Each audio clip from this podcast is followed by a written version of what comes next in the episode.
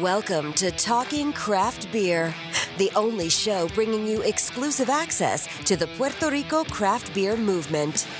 Every episode is packed with in depth conversations with beer industry leaders and the latest news and information on upcoming events. We'll help you bridge the gap, flatten your learning curve, and solidify your beer knowledge so every beer you drink becomes a better experience. And now, your host, Andrés Nieves. ¿Qué, ¿Qué está pasando? Bienvenido a Talking Craft Beer, el show donde consigue el acceso exclusivo al movimiento cervecero artesanal de Puerto Rico.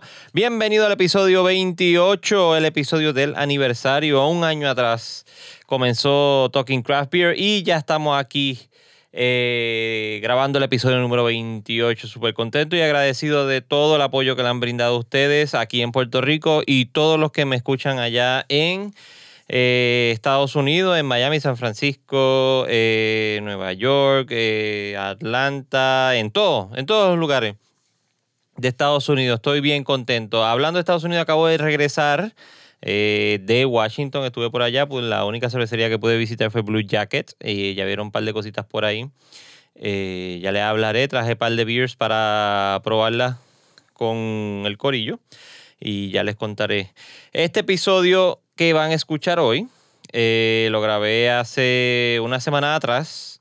Y es con Dani Ruiz, él es un español que hizo un documental de las cervezas Lambic, estuvo por allá por eh, Bruselas, grabó todo. lo pueden conseguir, pueden ver el trailer en lambicfilm.com, ese website ahí tienen. Ya el documental eh, se estrenó el 16 de marzo, se estrenó el día después de mi cumpleaños. Ya, ya se presentó, están en proceso de ver cómo hacen para distribuirlo por Estados Unidos hablamos un poco de eso en el episodio y vamos a ver si podemos venir eh, con el documental para acá, si podemos traer a Dani para que lo, lo presente acá en Puerto Rico. Vamos a ver qué nos inventamos. Así que estén pendientes a, a Talking Craft Beer en Instagram y Facebook. Estén pendientes a YouTube también. Ya lo pueden conseguir directo. youtube.com slash Talking Craft Beer. Ya está directo el link. Gracias a ustedes, a todos los que se suscribieron. Si no estás suscrito, ve allá corriendo, talkingcraftbeer, eh, perdona, youtube.com slash talkingcraftbeer y suscríbete para que recibas las notificaciones. Le da a la campana, pégale la campana para que te lleguen las notificaciones. También pueden conseguir a Dani a través de su canal de YouTube que es CerveTV C-E-R-V-E-T-V. T-U-B de bueno E, TV Tuve. En Instagram y Facebook lo consigue a través de TV at TV C-E-R-V-E-T-V. TV Instagram y Facebook. Para que lo consigan allá y vean toda la información adicional que tiene y, lo, y el canal que tiene bien nítido de, de YouTube. También quiero solicitarte, por favor, que me dejes saber en, Facebook at Talking Craft Beer o en Instagram at Talking Craft Beer eh, si te interesaría que el documental venga para acá y, Dani lo presente acá y, conocer más sobre eh, la elaboración de esa cerveza, las cervezas Lambics. Eh, sería buena idea. Déjame saber at Talking Craft Beer, Facebook e Instagram o me escribes directamente un email a andrés at talkingcraftbeer.com. Ahora sin más preámbulo les dejo con el episodio. Que lo disfruten. Bye. Hoy me encuentro con un invitado muy especial acá en Talking Craft Beer. Ya hemos tenido invitados de Costa Rica y hoy especialmente eh, les traigo a un amigo cervecero directamente desde España. Eh, él ha creado un canal de televisión cervecero. Eh, casi como yo quiero hacer acá en Puerto Rico, pero él se ha dedicado a todo lo que haya en España y Europa. Eh, un fanático de la cerveza Lambic también, igual que el compañero y amigo cervecero Javi León acá en Puerto Rico. Y ha acabado de crear un documental que está eh, brutal. No, la cinematografía es eh, perfecta, digo yo, le quedó perfecto. les presento nada más y nada menos que al compañero cervecero Dani Ruiz, directamente desde España. Dani, ¿cómo estás? Muy bien, ¿cómo estás, compañero? Gracias por, por, haber aceptado la invitación así como que tan repentina, pero eso vi el post en Facebook que lo hizo un otro amigo cervecero de acá de Puerto Rico, te hice el acercamiento rápido por, por Facebook y, aceptaste eh, la magia de la tecnología hoy en día. Sí, sí, sí. Ya casi que dependemos de esto, ¿eh? Para ah, comunicarnos. Sí. ya los tiempos de, la, de las cartas y los y lo, y lo... Yo todavía guardo mis cartas de adolescente por ahí. Ajá. Yo creo que yo nunca escribí una. ¿No? No, no, nunca, nunca. Bueno, yo sí, cartas de amor a, mujeres, amores oh. platónicos. Nosotros no somos acá tan... Somos enamorados, pero no, no a ese nivel. Pero no yo creo que, románticos. No, no, yo creo que es más bien eh, eh, hablado todo, ¿no? Ay, ay, ay. Los piropos y la ya tú sabes, ya tú sabes, mi amor. Yeah. bueno, pues muy bien, muchas gracias por invitarme aquí a vuestro podcast. Eh, es un placer. La verdad es que, bueno, eh, de momento desde que publiqué el tráiler hace dos semanas ha tenido bastante aceptación y he recibido bastantes mensajes de gente interesada y bueno, yo creo que contigo es la primera entrevista, bueno, creo no, seguro, la primera entrevista en un medio que hago. Wow, la primicia acá en Talking Craft Beer. Y, sí. y, se, y, se, lo van a disfrutar. El, el, trailer sí se lo podemos presentar y lo, para que lo vean lo vamos a poner en, en, en las páginas de Talking Craft Beer, que se ve muy bien. Pero primero que nada y antes que después, eh, tú estás en Barcelona exactamente. Sí, vivo en Barcelona. Yo soy de Pamplona originariamente. Pamplona es una ciudad al norte de España eh, perteneciente a las provincias vasco-navarras donde tenemos esas carreras de toros una vez al año en la calle. Y, pero bueno, hace años que vivo en Barcelona. Sí. Ok. y me quedé. ¿Te quedaste? Sí. Eh, inicialmente, eh, al, llegar a Barcelona, pero era original de qué? De Barcelona, perdóname, era inicial de... Pamplona. De Pamplona. Y en Pamplona, ¿a qué, ¿a qué olía tu infancia en Pamplona, Dani? Infancia en Pamplona. ¿A qué olía? ¿A qué olía? Sí. A polvo, sobre todo, porque cuando yo vivía en la infancia había muchos derribos y nuevas construcciones y en mi barrio había muchas obras y jugábamos básicamente en las obras, nos manchábamos de polvo y no, no, no olía ni a cebada ni a uva. Pero bueno, los veranos que sí que íbamos a, a la casa familiar que había en el campo y había árboles de cerezas, manzanos y perales. Ajá. Y siempre me acordaré esta de mi memoria, esos veranos subido en la rama de los árboles comiendo cerezas. Igual por eso me gusta tanto la cereza Creek. Ajá.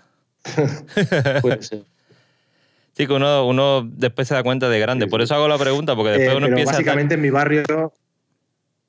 Ajá. Sí, sí, sí. Básicamente mi barrio olía a polvo, a polvo y asfalto.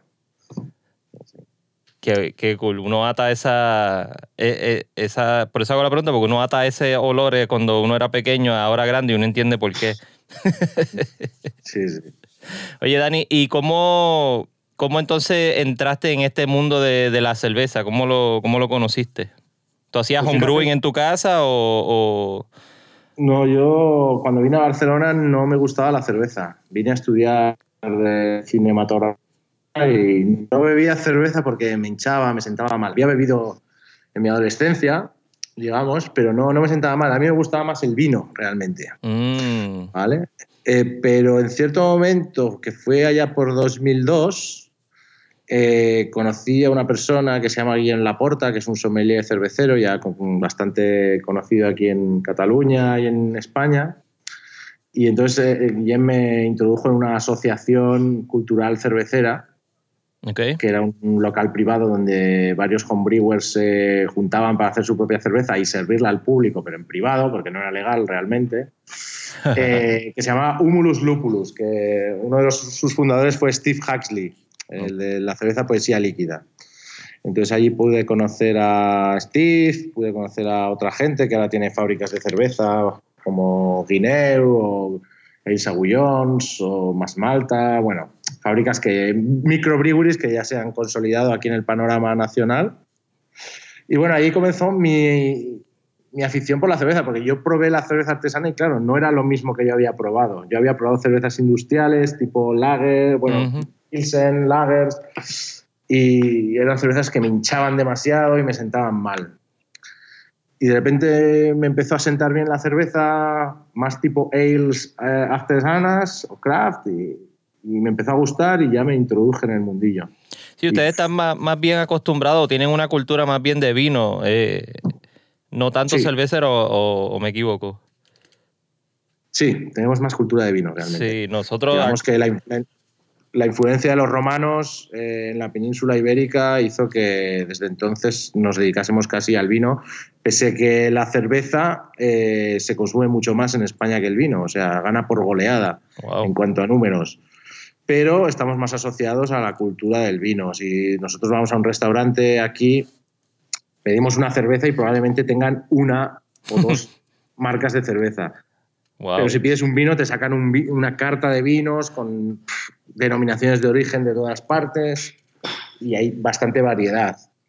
Eh, eso significa que tenemos cultura del vino y no cultura de la cerveza. La cultura de la cerveza la estamos trabajando en los últimos años para que, por lo menos en restaurantes de cierta calidad, haya cervezas de calidad también.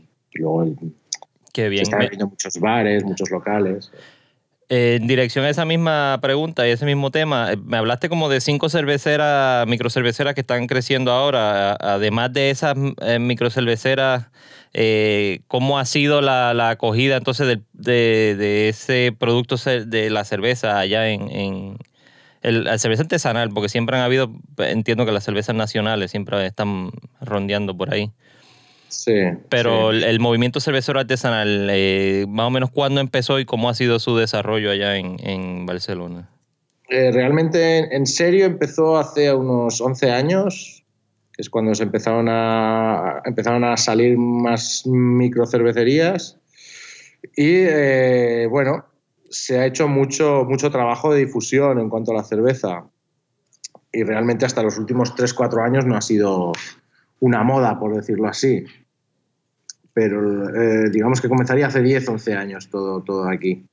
Con la llegada, bueno, Steve Huxley llegó hace 30, empezó a enseñar a mucha gente, pero con la creación de las primeras marcas de cerveza, las primeras microbreweries en Cataluña. Cataluña siempre ha sido un poco el epicentro de la cerveza artesanal en, España. ¿vale? Mm, eh, esto no significa que no hubiera otros proyectos a lo largo de España, sino que había más concentración de proyectos y sigue habiendo más concentración de microbreweries aquí en Cataluña que en el resto de España. Lo que pasa es que ahora ya en el resto de España han crecido, han nacido nuevas micros y ha crecido bastante y hay micros muy potentes. Incluso ha habido compras por parte de, de cerveceras industriales a microcervecerías. Por ejemplo, AB InBev compró hace poco cervezas La Virgen de Madrid, Heineken compró la Cibeles. Sí, que él, él, es como el, como el, como la sombra negra que va pasando por todas las cervecerías, las microcervecerías, ¿verdad? sí, sí. Bueno, sombra negra, eso depende del punto de vista. Sí, sí. Porque igual a algunos les salva la vida y a otros, pues bueno, no les sienta bien. Sí, pero es, lo que yo digo de ese, de ese tema en, términos de esas compras de cerveceras grandes a cerveceras más pequeñas. Eh, lo mismo ocurre cuando Google compra alguna compañía de, de, software pequeña, pues nadie se queja y nadie dice nada. So, eh, yo entiendo que es la misma dinámica, que no, no hay problema con eso. Y, me, Exacto, exacto. Me hablaste también de que había estudiado o estudiaste lo que es comunicación o cinematografía. Eh, sí, yo estudié cine aquí en una escuela de cine en Barcelona. Y luego me estuve dedicando más a publicidad que a cine, unos años. Y en cierto momento, en 2011, fue cuando decidí juntarlo un poco todo, mi afición y mi profesión, y, y crear CerveTV, que es el canal este, online sobre cultura cervecera con vídeos. Y ahí andamos desde 2012, que fue cuando lancé el primer vídeo. Eh, ahí andamos con más o menos regularidad, sacando vídeos. Sí, que es casi la misma, eh, eh, viendo las mismas fechas, casi la misma fecha como empezó el movimiento cervecero acá en Puerto Rico, que es casi ese mismo tiempo, 2000. 2011, 2012 empiezan a aparecer las primeras tiendas de la primera tienda de homebrewing, empiezan a aparecer cerveza, cerveceras más, más eh, eh, casera, no casera, o sea, eh, craft brewing, pero Sí. acá la cultura siempre ha sido lo que es Coors Light, Medalla, que es la nacional, y Budweiser, y, y todas estas que vienen de Estados Unidos. Sí, supongo Eh, que ahí tenéis mucha influencia de los Estados Unidos, ¿no? Porque sois medio colonia, ¿no? Ahí Eh, no, Rico. media no completo. Ah, vale, vale. Pero estáis bien surtidos, ¿no? No es, no es como otras islas de, de por la zona, ¿no? Que están un poco bloqueadas. Eh, sí, exacto, exacto. Eh, pero eh, es la influencia, pero siempre, como, como comenté del, del amigo Javier, que tiene, tiene toda esta cerveza de, de- de todas estas lambics. Eh, Sí. Pero sí, tenemos mayormente la, la influencia de Estados Unidos. ¿Cómo, Sí. cómo, cómo es que, obviamente, está igual que yo, porque yo estudié comunicaciones también en eh, producción para televisión, por eso que yo creo que estamos como que conectados en la misma onda con lo que estamos haciendo. Y, y es lo que quiero aspirar, básicamente eso mismo del el canal tuyo de, de Cerve TV, una onda así, pero de Puerto Rico. Eh, eh, ¿Qué fue lo que tuviste que, que entendiste que tenías que montar esto y documentar todo este proceso de, de cervecero en, esta, en, en, en Barcelona? Ya. Bueno, yo previamente a este proyecto ya estaba, monté otro proyecto en internet, nada que ver con la cerveza, pero sí con la música, con unos socios chilenos que yo tuve, Mm, que tuvo bastante éxito en Chile, ¿vale? Pero a mí no me llenaba, porque claro, yo no era chileno. Al final fueron, fueron mis socios chilenos los que tuvieron éxito cuando se volvieron a Chile aquí con la crisis en España. Ya con ese, esa rutina de trabajo, eh, ya venía motivado por hacer algo relacionado con lo que a mí me gustaba, no con lo que a los demás le gustasen. Y, y monté CerveTV, que tenía la idea. A ver, cada, es que era cada semana que iba a visitar bares de craft beer, que me juntaba con toda la gente que, que lo ha hecho casi todo en, en Barcelona, en Cataluña, de- sobre el craft beer, y constantemente pensaba sobre cerveza. Entonces dije, coño, yo, no voy a montar una fábrica de cerveza más, voy a montar algo que, que sirva para, para promocionar y algo que me sirva a mí para, no sé, para tener un proyecto en Internet. No quise ser en ningún momento youtuber, o sea, no quise salir delante de la cámara. En algún, en algún vídeo salgo delante de la cámara, pero no era mi intención ser el protagonista, sino que los protagonistas fuesen los propios cerveceros o la cerveza. Ajá, sí. ajá. De CerveTV eh, hice varios vídeos previos que nunca salieron a la luz y el primer vídeo que se publicó fue el del Barcelona Beer Festival, el primer Barcelona Beer Festival, que ya vamos por el séptimo o el octavo este año. Wow. Sí, el, el- el- eh, yo como que trato de hacer lo mismo con, el, con lo que estoy haciendo con Talking Craft Beer, el, eh, el acceso exclusivo al movimiento cervecero en Puerto Rico y son los protagonistas, los cerveceros que hacen la cerveza y nadie los conoce, la gente se la toma y no, sí. no conocen quién la hizo ni qué pasó detrás de todo, de todo ese vaso de cerveza. Sí, Eh, obviamente sí, sí. me gusta salir en uno que otro video para que conozcan que no, que no es un robot el que está haciendo todo esto, pero, pero los protagonistas Claro, son los claro. cerveceros. Sí, yo alguna vez me he planteado salir yo delante de la cámara, pero al final es que me, me miro luego cuando me graban un vídeo y se me quitan las ganas. Pero me gusta también el formato de las entrevistas que hice. Estaba viendo la de la de Greg Koch el otro día, eh, an- anoche mismo, estaba viendo. La, la, como hace ese formato de entrevistas rápidas con ellos Sí, mismos. Bueno, al final se alarga un poco con Greg y con otra gente, pero sí, la pretensión es hacer entrevistas cortitas, rápidas, sí. Sí, que es lo importante del, del, del contenido. Eh, y eh, mayormente las cervezas que. Sí, es un, es un formato que no es nuevo.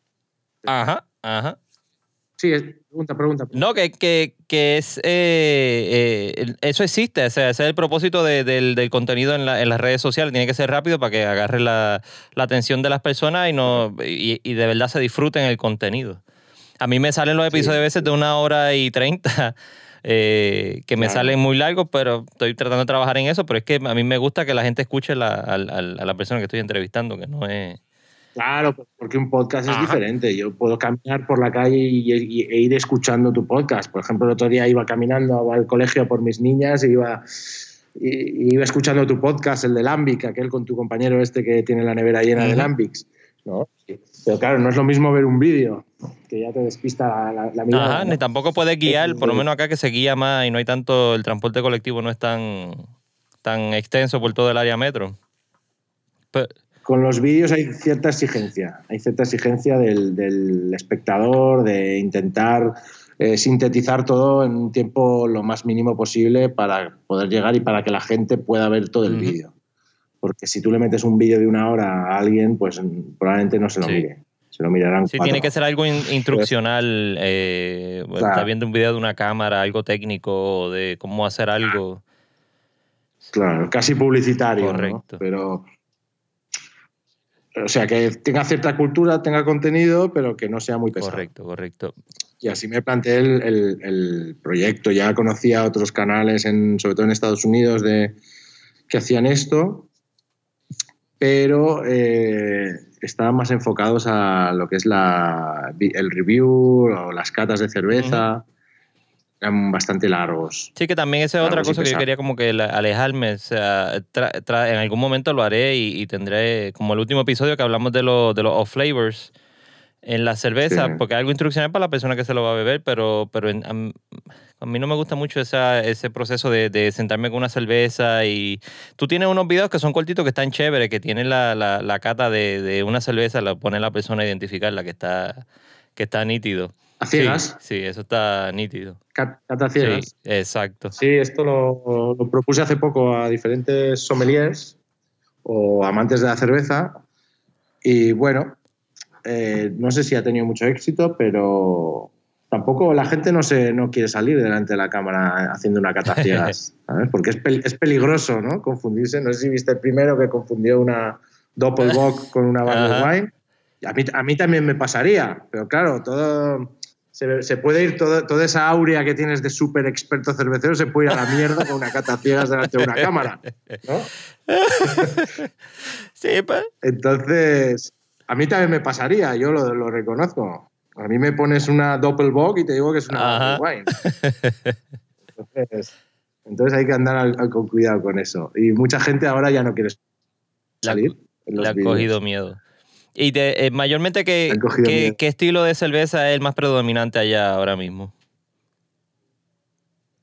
Aquí tenemos mucha influencia norteamericana. Si de aquí hay un movimiento cervecero craft es porque en Estados Unidos hay un movimiento cervecero craft, no porque tengamos de toda la vida eh, la cultura europea cervecera que nos ha influenciado. Siempre han venido las cervezas de importación.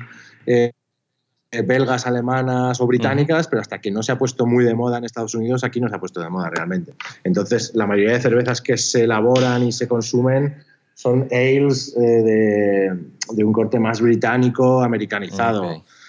Pale ales, India Pale Ales, Asian IPAs, eh, Double IPAs, en menos cantidades las Stout, Imperial Stout y mucho menos las Sour Ales espontáneas y Lambics.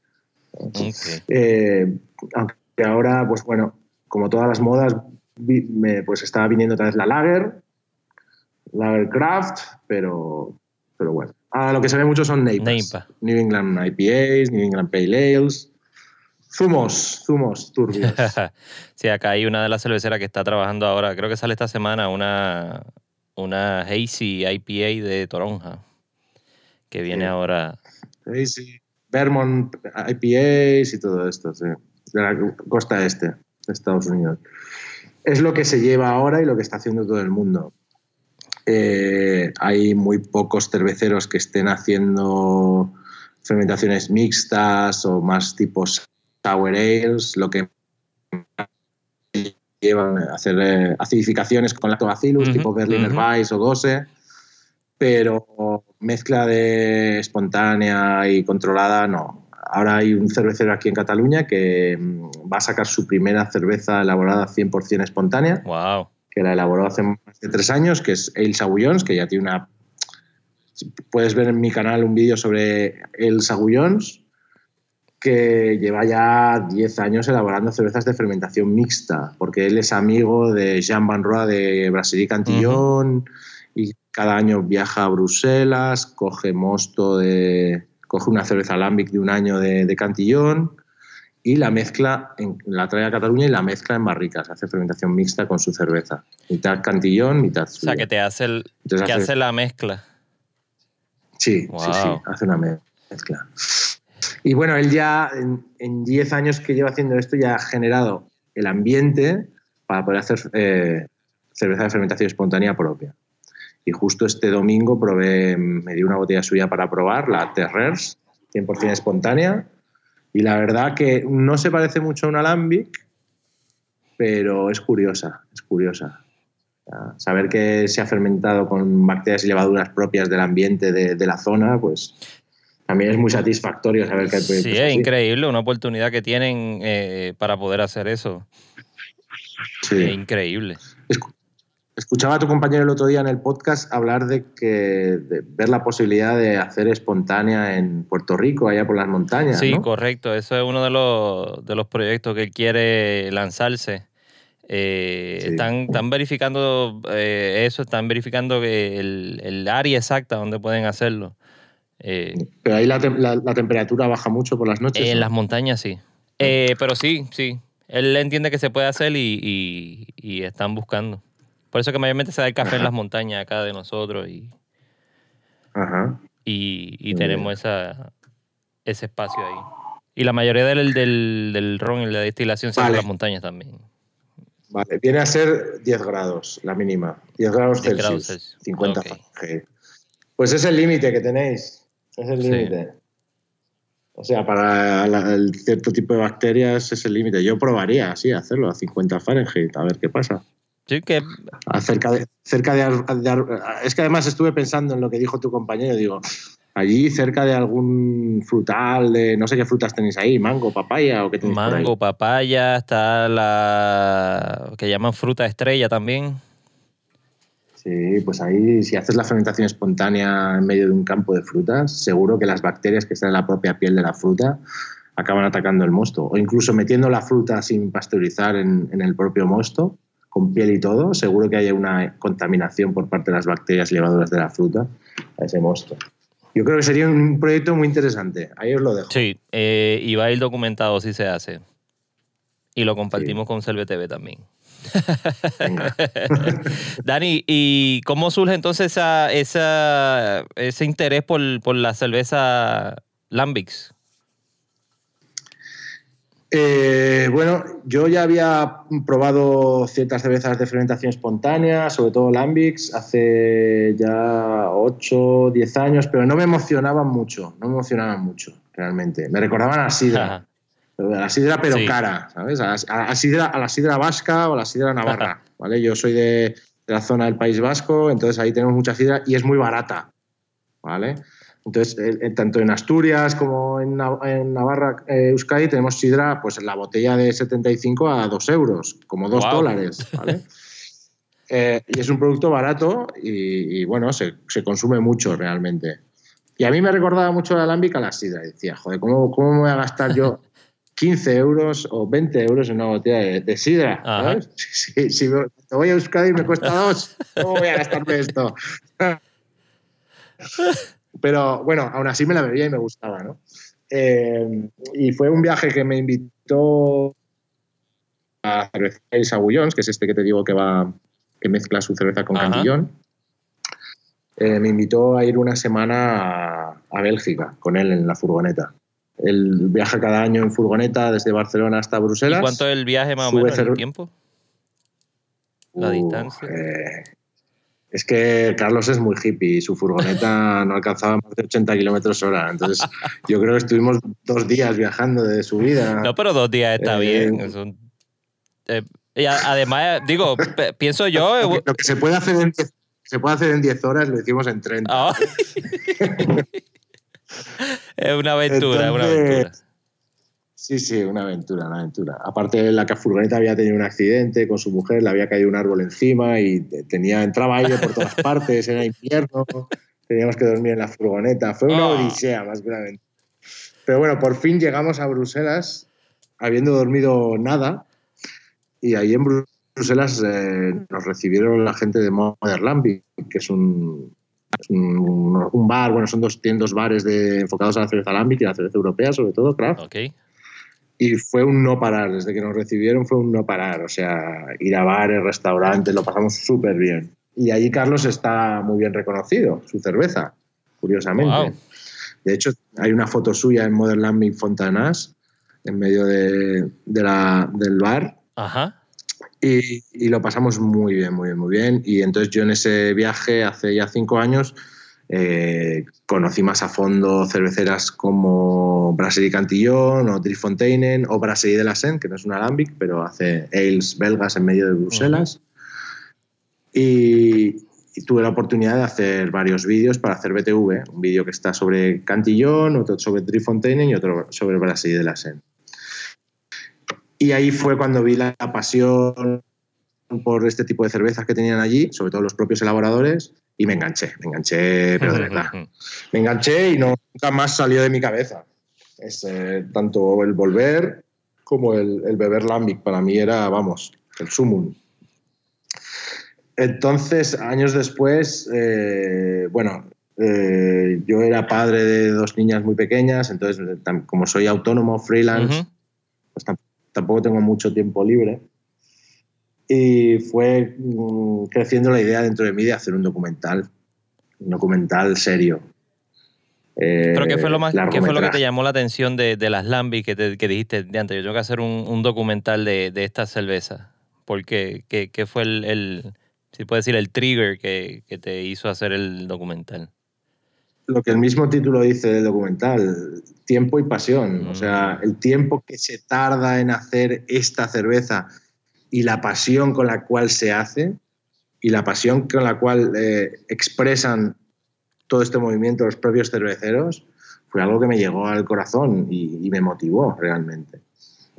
sí, que una eh, dedicación ahí es extrema, literalmente. No es, no es, no es la clásica producción de una cerveza ahí, eh, qué sé yo, una tres, tres semanas y para afuera, sácala y ya la vende en sí, y luego también el hecho de que están elaborando una cerveza con métodos muy arcaicos, ¿vale? Muy poca tecnología. Sí que es verdad que algunos cerveceros ya tienen bastante implantada la tecnología, las nuevas tecnologías, pero si vas a cerveceras tipo Brasil y Cantillón, ahí elaboran cerveza como la elaboraron hace 100 años. O sea, no necesitas una gran inversión para elaborar este tipo de cerveza. Lo que necesitas es tiempo y pasión, paciencia sobre todo cosa que actualmente en el tiempo en el que vivimos eh, eh, es imposible casi montar un negocio así. O inexistente. lo quiero de hoy para allá, somos la generación del clic, lo quiero en un clic. Estamos educando a nuestros hijos en, la decisión rápida, en el clic, tenerlo todo eh, en, una décima de segundo, ¿no? que es la, cultura digital que les estamos dando. Y claro, esto es todo lo contrario, esto es todo lo contrario, esto es volver al pasado y es mucho más sostenible es mucho más sostenible de cara al futuro, a toda esta vorágine de, que estamos viviendo de ultra tecnología, hipercompetitividad, eh, digitalización de todo. Bueno, yo estoy metido en esto de la digitalización, ¿no? sí, pero yo, digo que uno lo trata de manejar lo más prudente posible, ¿no? Está claro que vivimos en una contradicción constante, porque claro, yo estoy aquí ofreciendo contenidos digitales de corta duración y en el fondo me estoy quejando de eso, ¿sabes? Pero, bueno todo cambiará, aspiramos a cambiar. exacto. Entonces, eh, tuviste toda esa experiencia eh, viajando allá a Bruselas y ahí dijiste, pues, eh, esta, me apasiona, tengo que hacer un documental. ¿Empezaste a hacer el documental en el 2017? bueno, en 2016 fue cuando empecé a preproducirlo todo y y sí, eh, fue en febrero de 2017 cuando viajé por primera vez para grabar, ya con todo el plan de rodaje y todo ¿Y el plan lo hiciste todo tú o tienes un equipo que te ayudó? Todo yo, todo yo, todo yo. Todo yo y cuando fui el primer viaje me llevé a mi socio de aquí, de, bueno, que, con el cual comparto trabajos y compartimos una asociación de homebrewers, eh, Roger Sisa de Oh My Beer y me llevé a un blogger que quería venir conmigo, que es eh, Beer Experiences, es Roberto de Beer Experiences. Y, se, y vinieron a ayudarme, básicamente, pero no eran profesionales de, del audiovisual, ni mucho menos. Vinieron a llevar el trípode, sujetar el micrófono y poco más. sí, el, el, el, el, crew, el, equipo, el equipo. ¿Y a cuántas, cuántas cervecerías están incluidas en, el, en el documental? Eh, productores de cerveza tenemos eh, Boone, Lindemans, Cantillon, Trifontainen, Oud Bessel, De Camp y Tilkin. Y luego, no productores, pero es un personaje bastante importante para mí, es Jeff Van der Steen. Jeff Van der Steen es el productor de la cerveza de Glass Toren, pero eh, Jeff Van der Steen eh, ha, sido escritor de muchos libros de cerveza, entre ellos Goes and Kriek, que es un libro que recomiendo, sobre todo lo que es la Lambic. Supongo que en Amazon lo podéis encontrar, está en inglés. Eh, Goes and Kriek de Jeff Van der Steen. Eh, y él es una enciclopedia de, la cerveza belga, hmm. realmente. O sea, habla de todo y muy bien. Y escribió este libro, entonces le fui a entrevistar porque él sabe mucho de historia. Él es el que en el tráiler dice eh, que América no había sido descubierta eh, y en Bélgica ya estamos haciendo la cerveza Lambic. Bueno, el término descubierta, pues, pues no, no, no, es así, ¿no? no había sido conquistada. Exacto, exacto. Sí, es, una frase eh, muy... Y luego también fui a algunos bares, como In the Bed Secret en Doors, que es este bar que es como mejor bar del mundo según Rate Beer, que, está, mm, que solo abre los domingos, de 10 de la mañana a 8 de la tarde. En principio abría de 10 de la mañana a 1 de mediodía. y ahora ya abre hasta las 8 de la tarde, los domingos que es un bar que tiene mucha lambic antigua, de cerveceras que, han desaparecido, tienen lambic de, de, backing box, sin mezclar, sin blendear. Tiene mucha variedad y es un bar de pueblo, realmente. Es un bar de iglesia, que la gente iba después de ir a misa. y está muy bien. Sí, porque probablemente era, era, normal. Uno, uno lo ve acá, o por lo menos pensaría uno que no es que no es correcto irse todo el mundo a ver, pero cada cual con lo suyo, ¿verdad? una, tasca, una tasca de pueblo, una tasca de pueblo. Y luego fuimos a Moderlambic, que es eh, un bar bastante conocido en Bruselas. Fuimos a mm, el de Jeren van Dieler Kerke, hmm. que hablabais el hmm. otro día en, ¿cómo le decís? Una barra, una barra, ¿no? Ajá, eh, también fuimos a dos restaurantes de, que hacen lambic, que es eh, Drifonteinen Restaurant y Les Brigitins en Bruselas Centro. Y por último, un, un cheese bar que está cerca de Modelami que se llama La Fruitier, que es nuevo. Y, y fuimos a otro bar en un pueblo, pero al final no saldrá, no saldrá porque la verdad es que grabamos demasiado contenido para comprimirlo en un documental y, he tenido que descartar cosas. eso te iba a preguntar, ¿cuánto, ¿cuánto, estuvo, cuánto tiempo estuviste de rodaje? Eh, estuve dos semanas de rodaje. No, para mí no es suficiente, pero mi presupuesto no daba para más. Claro. Es autoproducido y no daba para más, no, no podía estarme más de dos semanas. Bueno, de hecho, estuve una semana y al año siguiente otra semana. Sí que no, no, fue corrido, literalmente, fue... No, no, no fue corrido porque las producciones independientes eh, pues no son tan fáciles. Te entiendo. Y uno teniendo un trabajo normal, regular y, y, teniendo familia, pues tampoco se puede... Porque en el fondo era un extra esto en mi vida, no era algo que alguien me pagase por hacerlo. Claro. Esto hay que explicárselo a la mujer. sí, así mismo me encuentro yo ahora. sí, exacto. Eh, eh, al fin, tuviste todo ese pietaje, agarraste todo ese pietaje y de todo, ¿qué fue, qué fue lo más que te impresionó en, en, en, en el momento que estabas haciendo todo el proceso de edición? ¿Qué, ¿Qué, fue lo que tú dijiste? Wow, esto sí que que por lo menos a veces uno pasa como que de, imprevisto, como que no se da cuenta de lo que está grabando, tiene una intención de grabarlo, pero cuando está editando ahí es que te das cuenta. ¿Qué fue lo más que te impresionó de, todo el documental? Bueno, la verdad es que hay ciertas entrevistas que me gustan mucho y cortarles ha sido muy difícil, cortar partes de las entrevistas porque claro, yo entrevisto, iba a entrevistar a los cerveceros y estaba una hora con ellos hablando. Entonces, luego, eh, entre, eh, de 15 personas que he entrevistado, se tiene que quedar todo, de 15 horas de entrevista, tiene que pasar todo a una hora de entrevistas y vídeos, que es el documental. Entonces, tengo que eliminar mucho y sin piedad.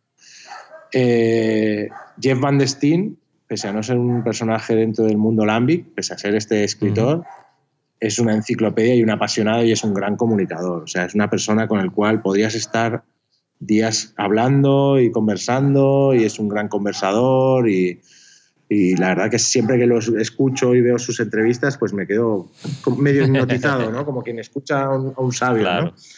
Pero, pero es mucha gente, mucha gente. Jan de, Jan Roy de Cantillon, Armand de Belder de Trifontainen, Karel Godot de, de Cam, son personajes súper apasionados que además transmiten su pasión muy bien, ¿vale? Y además la transmiten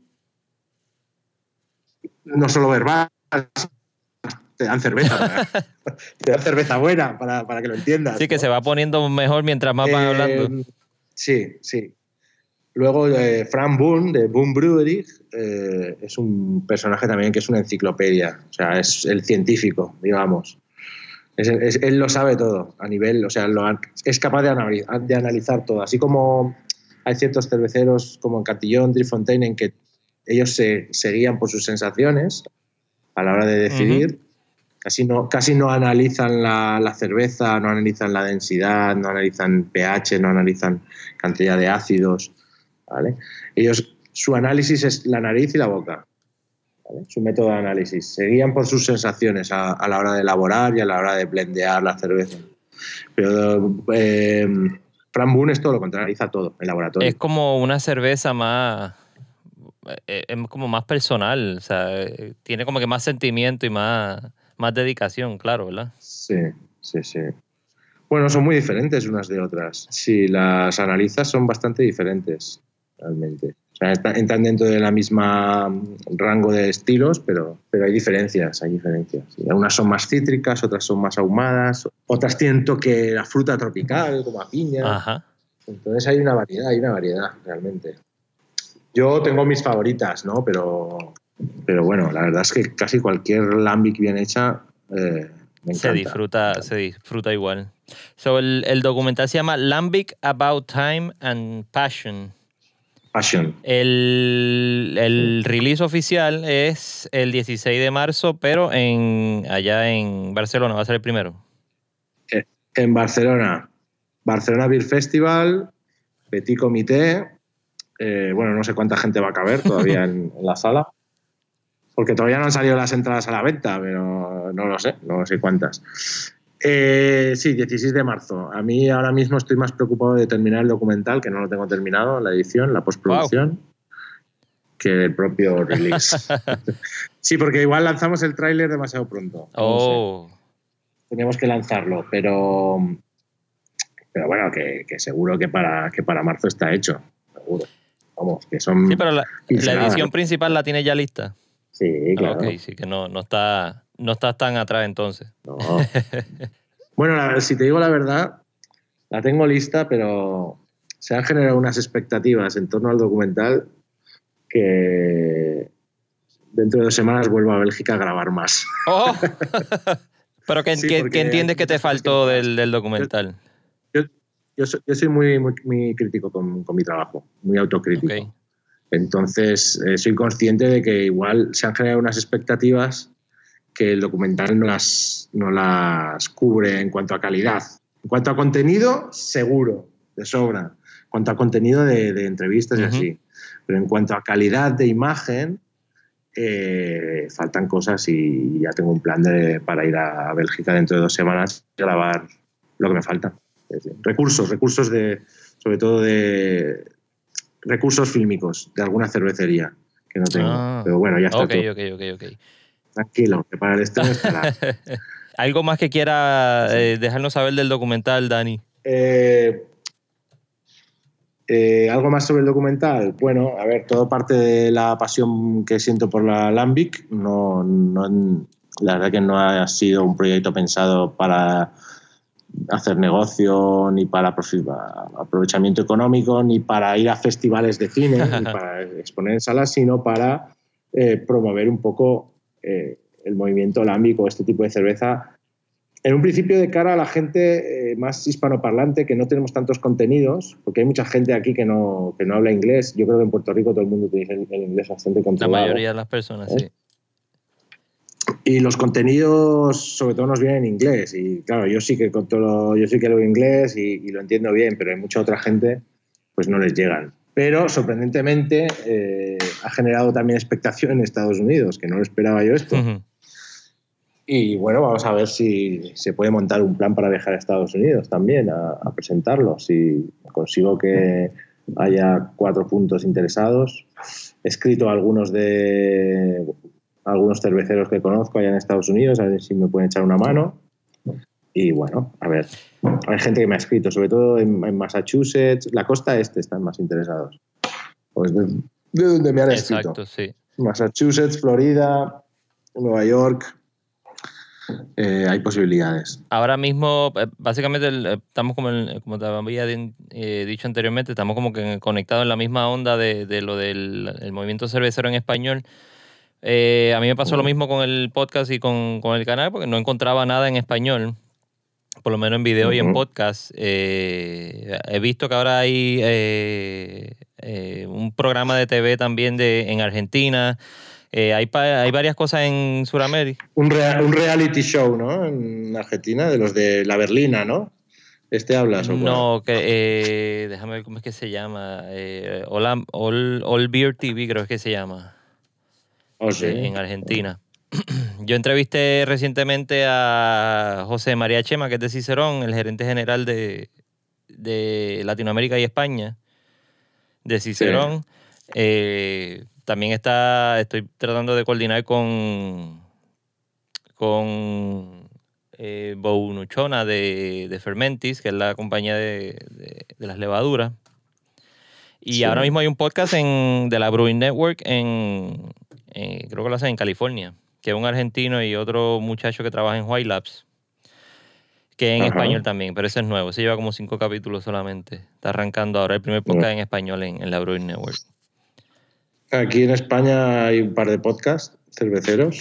Tenemos eh, como la birra misma y tenemos The Brewers Factory, que surgen yo creo de, de la pasión más que del afán de, de hacer dinero, porque los proyectos que han surgido del afán de hacer dinero, que han surgido alguna algún canal de vídeos también surgió, pero no, no, no está funcionando mucho, porque se le ve el plumero, como decimos. aquí. Sí, sí.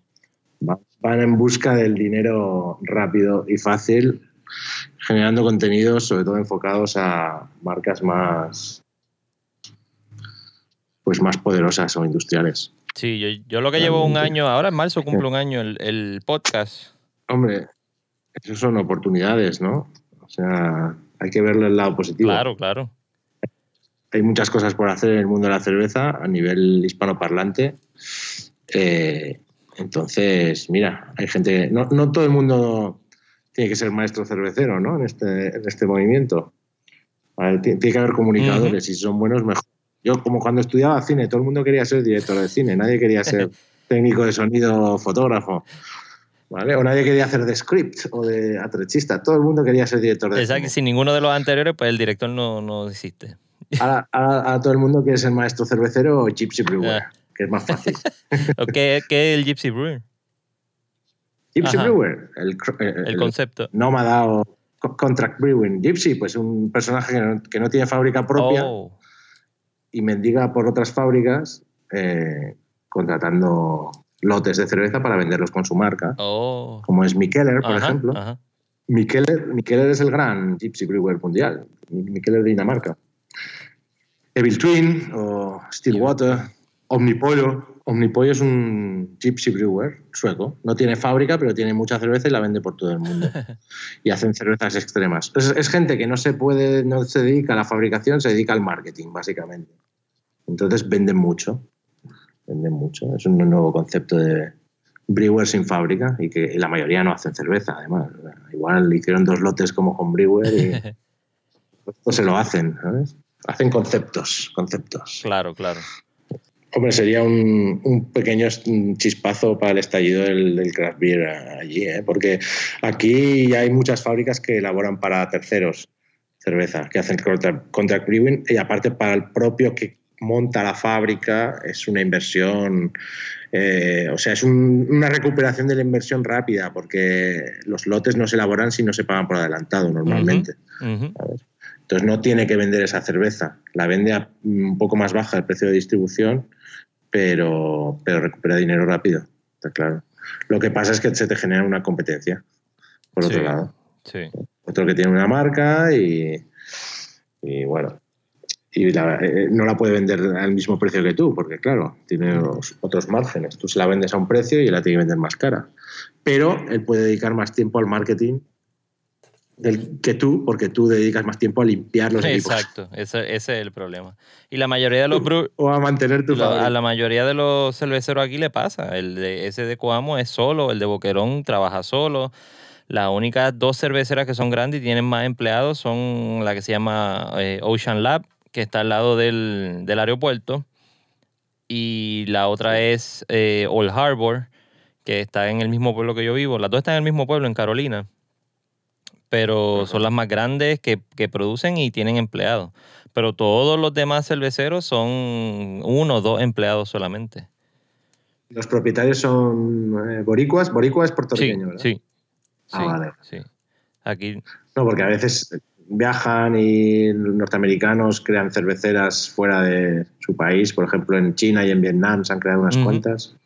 Se está... Americanos. Aquí tenemos Edge, aquí tenemos Edge Brewing, que el propietario es uno de Florida, por pues, ejemplo.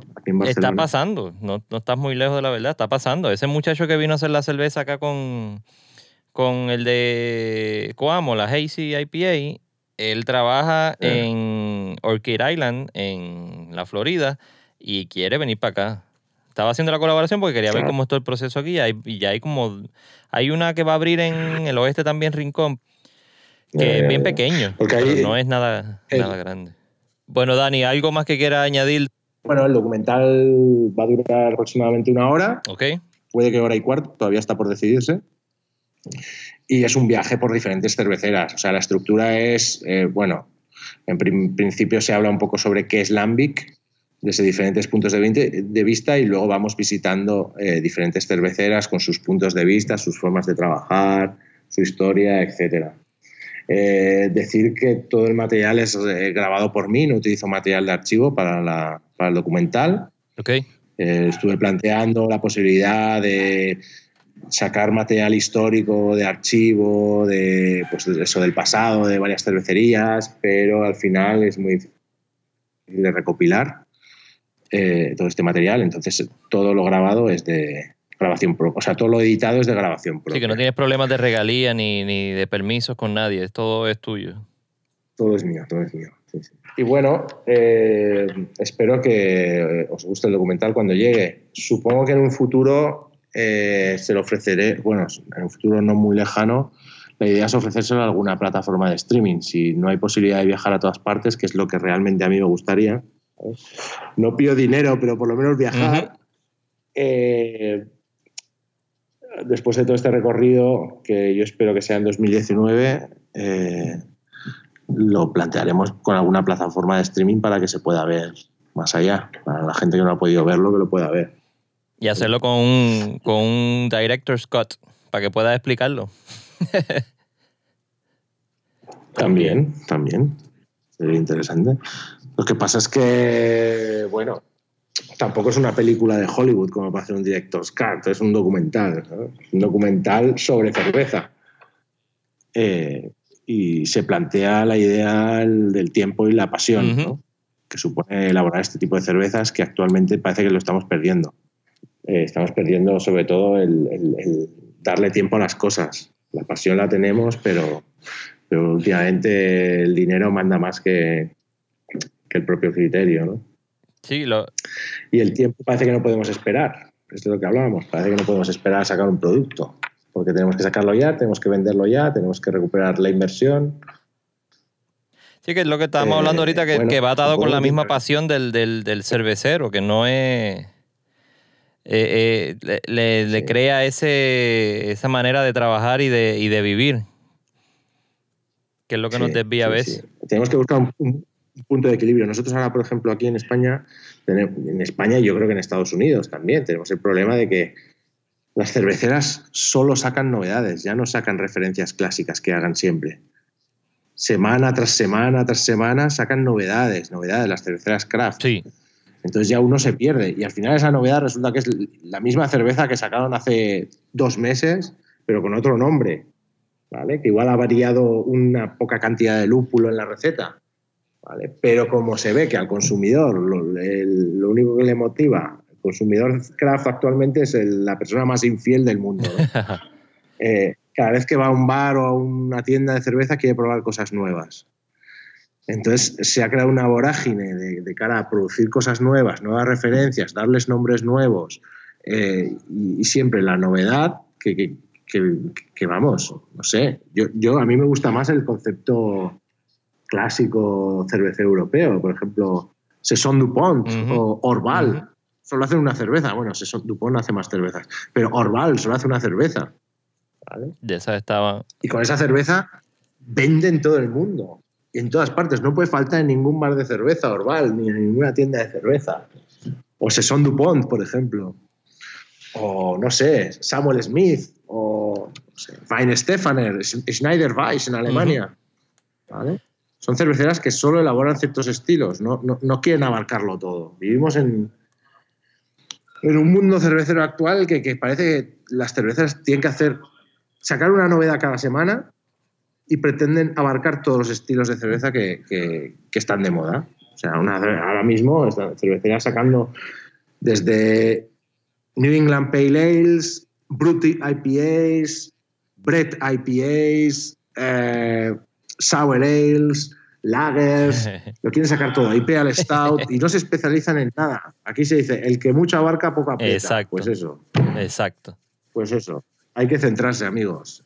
Sí, eso es lo que yo no entiendo, esa dinámica. Eh, eh, yo no sé si ocurre allá en, Europa, pero por lo que yo veo acá de los, de los movimientos y, lo, y, las páginas de, Facebook que veo de Estados Unidos, el, desespero porque va a salir una cerveza nueva y todo el mundo hace una fila y se va, tiene que conseguirla y tiene que bebérsela. Y yo, pero no puedes tener, qué sé yo, dos estilos que siempre trabaja, que son los, locales, los normales que trabaja la cervecería y y pues te inventa una o saca dos cervezas adicionales eh, poniéndolo eh, minimalista, obviamente, porque obviamente una cervecería quiere vender un montón de cerveza. Eh, pero tengan los estilos, como tú dices, los estilos normales, tradicionales, que, traba, que tú siempre trabajas por lo que empezaste o, comenzaste con la cervecería. Y luego hemos pasado de la filosofía de bebe cerveza saludable a la filosofía de bebe cerveza hiperazucarada Parece un pastel de chocolate más que otra cosa. Un brownie o, un culán, ¿no? Sí, sí. Que eso es de todo menos sano. y hemos pasado a eso y parece que entra dentro del mismo bombo. O sea, no, no, por favor, que le pongan etiquetas. Esta cerveza no es buena para la salud. Esta Imperial Stout no es buena para la salud. Son una bomba, cuando tú dices una... Una Lambic, una Goose, es lo mejor para la ¿Verdad salud que sí? y para el ánimo. ¿Verdad que sí? Yo cuando, cada vez que abro una botella de Goose, es que ya solo el, olerla ya, ya me da buen rollo. Ya dice, hoy voy a pasar una buena tarde. y es que luego no tienes ni resaca, ni, tienes nada. O sea, y, la borrachera es diferente, es mucho más limpia que con bébete dos Imperial Stout y acabas, acabas medio muerto y al día siguiente con una resaca, bueno, no dos, pero cuatro. Sí, te va a dar vuelta todo, va a estar... Metemos dentro del mismo... Sí, sí. No, la resaca de Imperial Stout es brutal, es brutal. Yo he, caído, yo he caído en eso. Yo he caído en eso. cuando voy a muchos festivales, festivales de cerveza que al final acabas bebiendo de todo, dices, voy a beber cosas de bajo, bajo grado de alcohol, bajo cuerpo, para así estar fresco al día siguiente. Claro, en cuanto te vienes arriba, te, se te sube el ánimo y empiezas a probar cosas más fuertes y, de repente te despiertas en la cama al día siguiente y te dices, hostia, ¿cómo he llegado yo aquí? ahorita, ¿Qué pasó ahorita hablaste de la Samuel Smith y yo era de eso, que me, bebía 5 y 6 Samuel Smith y, era, terminaba... El, perdía, el próximo día después de, haber bebido, la perdía, lo perdía completo. Era imposible. Lo que pasa es que ahora han salido eh, la marca que te digo yo, Omnipollo, que hace Imperial Stout, eh, que le mete cosas, le, pone cosas tipo marshmallows y le pone eh, lactosa a morir y le pone, bueno, de todo menos saludables las cervezas. Golosas, son como pasteles, ¿no? Sí, los pastry stout que le dicen acá. Sí, sí, sí. te bebes una de esas y ya estás saturado para toda la semana de esta cerveza y para todo el mes. ¿sabes? Como para beberte dos. Pues no, no, aquí la gente parece ser que se bebe varias, ¿eh? Y claro, esa cerveza, al final, si, imagínate bebiéndote dos cervezas al día de estas, pues acabas con el hígado Sí. muerto. Destruido. Diabetes segura.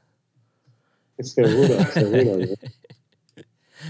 Sin embargo, la cerveza lambic o las cervezas secas, eh, ya no solo lambic o espontáneas, pues son mucho más saludables, ¿no? Hay dextrinas, no hay azúcares compuestos que te vayan a dañar el hígado.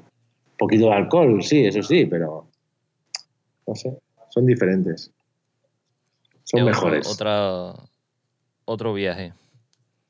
Sí, sí. Yo creo que viviremos más años bebiendo Lambic que bebiendo Imperial Stout. No significa esto que no me guste una Imperial Stout de vez en cuando, ¿eh? O sea, a mí No, Imperial Stout me gusta, pero en su momento sí, indicado. a mí me gustan también. Por ahí fue que yo. Sustituto, Ajá. sustituto del pastel de chocolate. Por ahí fue que, por ahí fue que yo empecé con bebiendo la mayoría de las cervezas artesanales. Bueno, Dani, ¿algo más que quiera añadir de del, docu- del super documental Lambic? Eh, a ver si me lleváis a, a Puerto Rico. Sí, vamos, vamos a, vamos a ver cómo trabajamos, hacemos algo. Eh, la verdad que me gustaría mucho visitar Puerto Rico, no lo conozco, y visitar un poco el movimiento craft beer de allí. Incluso, oye, si, si por casualidad se surge la posibilidad, vamos y hacemos una colaboración en vídeo o algo, ¿eh? Me llevo la cámara, me llevo el equipo. Seguro, seguro que sí. Hacemos algo allí. Nos va. Entonces, estaría genial, estaría genial. Yo, de momento, tengo que seguir trabajando, centrándome en acabar el documental, que va a salir muy bien, eh, os lo prometo. y, y bueno, luego ya me centraré un poco en lo que es la difusión, a partir de que lo termine, a partir de marzo. ¿vale? No, ya sabes que acá tiene un canal abierto cuando necesites hacer cualquier promoción o cualquier información que quiera traer para, para el otro lado del charco acá en Puerto Rico. eh, que va a tener difusión aquí, va a tenerla en Estados Unidos, porque también la, la audiencia del, de Talking Craft Beer ahí, la mayoría es de Estados Unidos también. Perfecto, perfecto.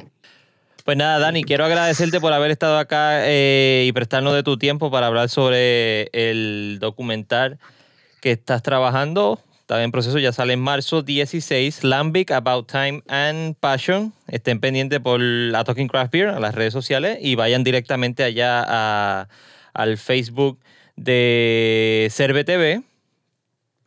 Eh, O la web lambicfilm.com. lambicview.com y el eh, Facebook es at CerveTV, arroba CerveTV. CerveTV es C-E-R-V-E-T-V, CerveTV. Exacto. O el Instagram también. O el Instagram, eh, igual, CerveTV y Twitter, CerveTV. Lograste conseguirle los tres en CerveTV. Sí. Cool. Vayan directamente allá. Bueno, en, en YouTube, en, en YouTube no, había, había un CerveTV antes que yo de México, pero no hace vídeos. Entonces tuve que cambiar. El, el canal de YouTube es, no es CerveTV en sí, es CerveTV Tuve. Exacto, tuve. CerveTV tuve en Facebook. Va a estar todo en, el, en las notas del, del programa, so ahí lo pueden acceder también. Si no, eh, yo lo pongo en el, en el post que haga en Instagram y en Facebook del, del documental para que vean el, el trailer. Muy Dani, bien. gracias nuevamente por haber prestado de tu tiempo para hablar con, conmigo acá y que todo, te escuchará toda la audiencia de Talking Craft Beer. Esperamos hablar y que nos cuente cómo fue tu historia eh, presentando el documental y la reacción de todo el mundo. Y si vienes para Puerto Rico, ya lo anunciaremos. Perfecto, pues muchas gracias a vosotros. Gracias. Acabas de escuchar el episodio de Talking Craft Beer con Dani Ruiz de Cerve TV en Barcelona, España. Nos vemos la próxima. Bye. Thank you for listening to the Talking Craft Beer Show. Let's keep on talking, so connect with us on Facebook and Instagram at Talking Craft Beer, and of course at TalkingCraftBeer.com.